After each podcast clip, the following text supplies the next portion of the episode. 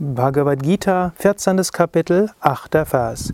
Shariram yadavapnoti yachapyot kramati shvaraha grihit vaitani samyati vayurgandhani vashayat.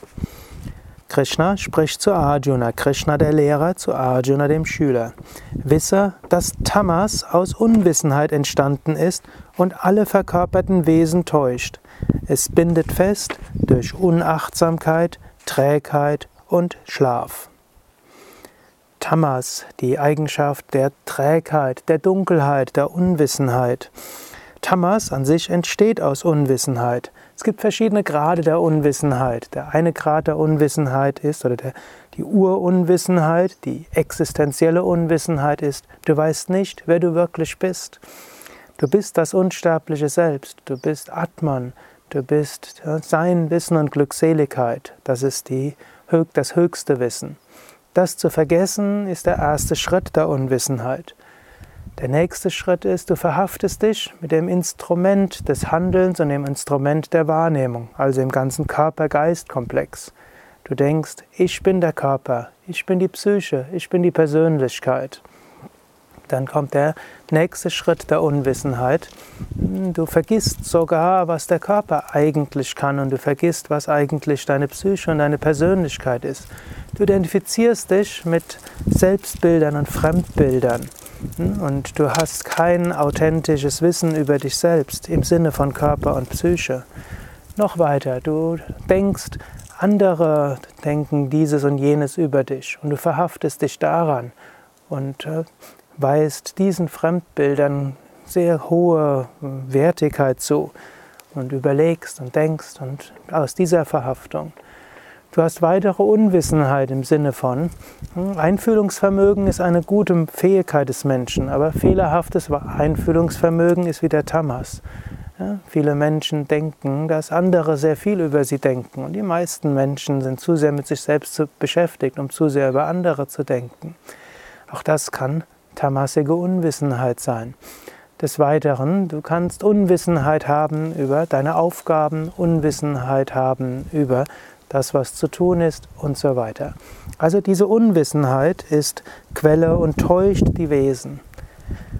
Und als spiritueller Aspirant solltest du dir immer wieder bewusst sein, dein Geist kann dich täuschen wenn du irgendwelche Gedanken hast, dass dieses geschehen würde oder dass jemand anders darüber denkt oder dass jemand anders schlecht über dich denkt oder dass du denkst, die anderen denken, immer wieder sei dir bewusst, es könnte bis zum gewissen Grad richtig sein, es könnte aber auch falsch sein. Der spirituelle Aspirant zieht immer in Betracht, dass das, was der Geist einem sagt, auch nicht der Wahrheit entsprechen könnte und ist deshalb verhaftungslos daran. Ständig macht unser Geist irgendwelche Annahmen. Die Annahmen können richtig sein, sie können falsch sein.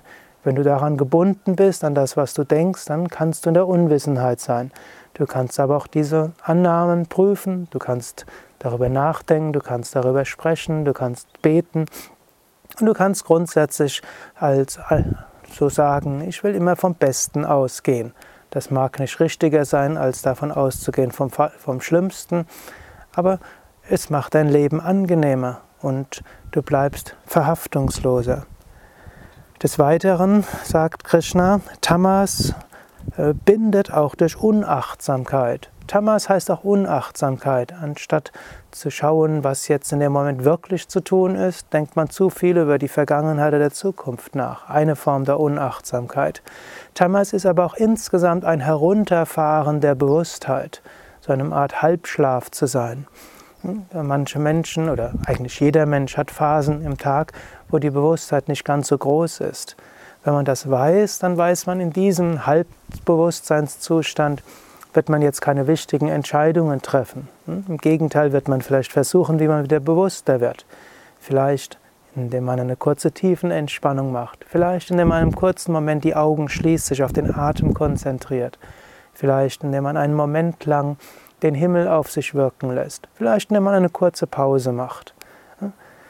Unachtsamkeit. Unachtsamkeit überwinden ist aber auch eine, eine Form der Disziplin. Du kannst dir vornehmen, wenn ich etwas mache, mache ich es mit dem ganzen Herzen.